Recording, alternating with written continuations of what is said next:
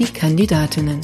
Der Audio-Fragebogen zur Bundestagswahl 2021. Mein Name ist Susanne Lang. Ich bin Journalistin und werde bis September Politikerinnen, die direkt für den Bundestag kandidieren und Lust auf das Podcast-Projekt haben, zu ihrem Engagement befragen.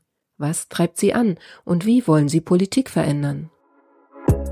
Diesmal antwortet Franziska Brandner, geboren 1979, Sozialwissenschaftlerin, von 2009 bis 2012 Abgeordnete im Europäischen Parlament in Brüssel, seit 2013 Mitglied des Deutschen Bundestags, seit 2017 parlamentarische Geschäftsführerin sowie europapolitische Sprecherin der Grünen Fraktion und aktuell erneut Direktkandidatin im Wahlkreis 274 Heidelberg.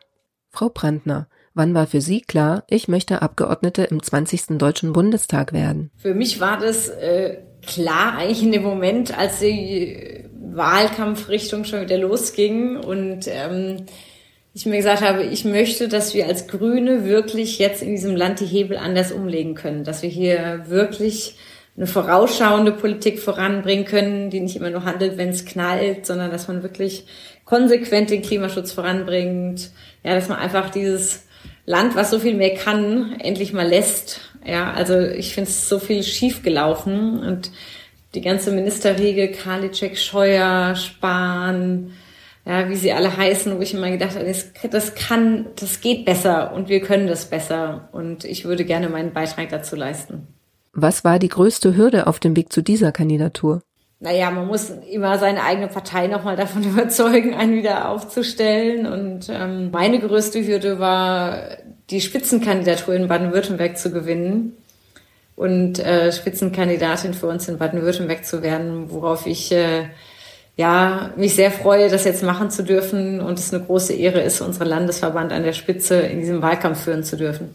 Erklären Sie in drei Sätzen, was Sie als Bundestagsabgeordnete erreichen wollen. Also ich möchte, dass wir wirklich staatliches Handeln überprüfen und das Zusammenspiel zwischen Kommune, Land, Bund, auch Europa. Ich finde, wir haben in der Corona-Krise, im Katastrophenschutz, wir merken es immer wieder, dass sich die Zuständigkeiten hin und her geschoben werden und irgendwie keiner war es. Und am Ende ähm, geht es zu langsam, ist es nicht gut genug, wo ich wirklich dafür kämpfen möchte, dass wir einen Föderalismuskonvent auf den Weg bringen, der die Zusammenarbeit der Ebenen und der unterschiedlichen Ressorts überprüft, Digitalisierung der Verwaltung nach vorne bringt, also dass wirklich staatliches Handeln tüchtiger wird. Das ist das eine. Das zweite ist natürlich inhaltlich die ganze Frage Klimaschutz und soziale Gerechtigkeit.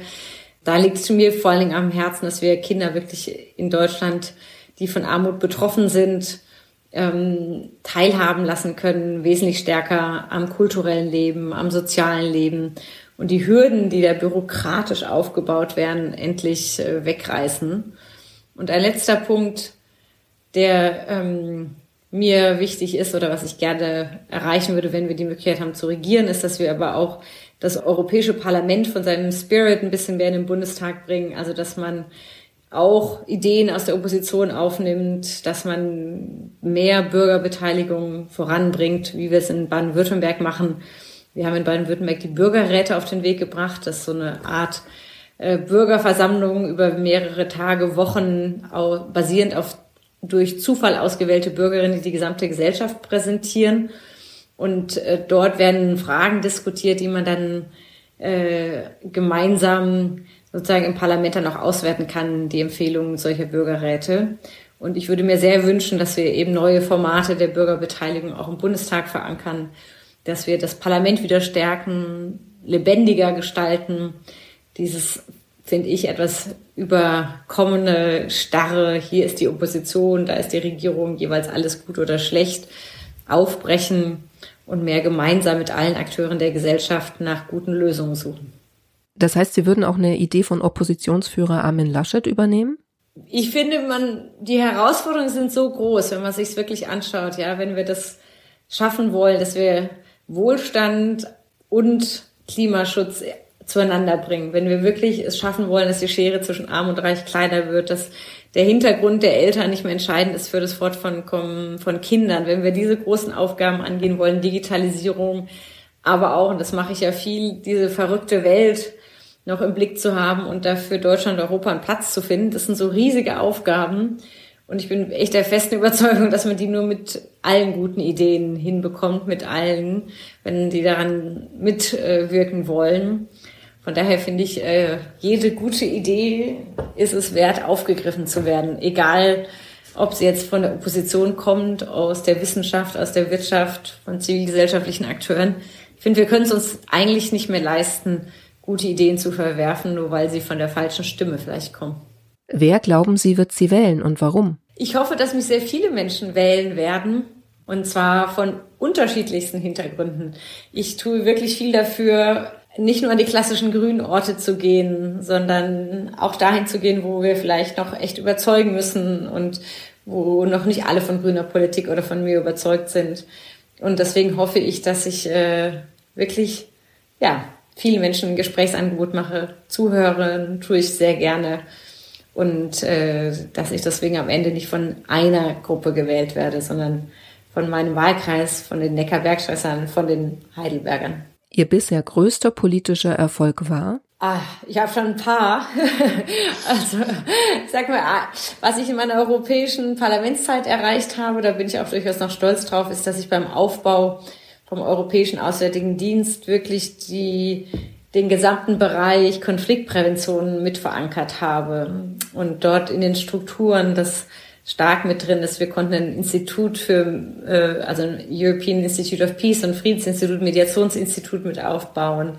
Also da habe ich ähm, sehr viel für den ganzen Bereich zivile Krisenprävention, Konfliktbearbeitung ähm, strukturell mit auf den Weg bringen können, auch finanziell die Gelder dafür zur Verfügung zu stellen. Da bin ich immer noch stolz drauf. Und im Bundestag äh, habe ich mit äh, anderen Kolleginnen und Kollegen zusammen die Deutsch-Französische Parlamentarische Versammlung aus der Taufe gehoben. Und äh, die war in den, gerade jetzt in den letzten anderthalb Jahren Corona-Zeit sehr wichtig, um äh, Deutschland und Frankreich gemeinsam durch diese Krise zu bekommen, ohne permanent die Grenzen zu schließen. Und diese Versammlung gäbe es, glaube ich, ohne mich auch nicht, auch natürlich nicht ohne die Kollegen, mit denen wir es zusammen gemacht haben, aber da hatte ich schon auch einen wichtigen Anteil dran an der Idee, auf dem zum Wege bringen und dann auch an der Ausgestaltung ihrer Arbeit. Welche Ecken sollte man in Ihrem Wahlkreis einmal gesehen haben? Ach, da gibt es sehr viele. Ich mag gerne Marktplätze, auf denen man schön sitzen kann. Die gibt's in äh, Weinheim, in Heidelberg, in ähm, Rohrbach, in Ladenburg gibt's einen sehr schönen Wochenmarkt. Ähm, Handschuhsheim, Neuenheim. Genau, also ich bin gerne auf äh, Märkten, schönen Marktplätzen. Und äh, dann spaziere ich gerne am Neckar entlang. Da finde ich, lohnt sich auf jeden Fall. Äh, und dann natürlich bei uns auch immer wieder hoch an die Hänge, die Weinberge. Also da gibt es sehr viele schöne Orte. Was nervt Sie an Ihrem Wahlkreis am meisten? Was mich wirklich nervt, ist, dass die Zugverbindungen immer noch so langsam und schlecht sind zwischen ähm, Berlin und Heidelberg. Und vor allem jetzt in Corona-Zeiten fuhr häufig auch nicht mal mehr der Nachtzug. Und dann war das war richtig nervig, dass man irgendwie für diese Strecke noch immer fünfeinhalb Stunden, manchmal, wenn Verspätungen drin sind, noch viel länger braucht. Ja, ich sag mal, in Paris ist man dann in dreieinhalb Stunden, dass wir das in Deutschland nicht hinbekommen, solche Distanzen schneller mit dem Zug hinzubekommen. Äh, das ist echt nervig, dass wir da noch keine schnellen, richtig schnellen Züge haben auf dieser Strecke. Wenn Sie noch einmal jemand danach fragt, wie Sie das Mandat mit dem Privatleben vereinbaren wollen, dann? Ja, ich antworte meistens darauf, ob Sie das meinen männlichen Kollegen auch als Fragen stellen, ähm, weil ich das natürlich als alleinerziehende Mutter sehr häufig als Frage bekomme. Manchmal ernst gemeint im Sinne von bewundernswert, wie kriegen Sie das denn hin, Frau Brandner? Dann beantworte ich diese Frage gerne. Wenn es den Unterton hat, oh Gottes arme Kind und was tun Sie Ihrem Kind an, dann beantworte ich die Frage nicht so gerne weil ich dann immer denke, Leute, ähm, wirklich, wir brauchen diese Vielfalt im Bundestag und es ist auch okay, wenn Mütter arbeiten, egal ob im Bundestag oder woanders. Gibt es denn dann auch eine Reaktion, wenn Sie zurückfragen, ob Sie das auch einen Mann fragen würden?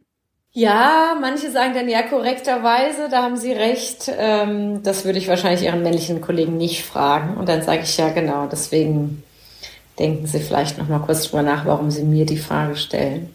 Ob auf Twitter oder am Wahlkampfstand, was war das Dümmste, das Sie im Zusammenhang mit Ihrem politischen Engagement bisher gehört haben?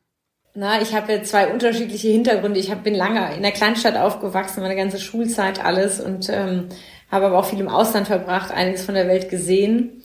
Und äh, entweder wird mir das eine oder das andere vorgeworfen. Ne? Also entweder bin ich diejenige, die dann irgendwie haben, haben wir noch nichts von hier gesehen oder ähm, äh, gucken Sie doch mal ein bisschen über den Tellerrand hinaus.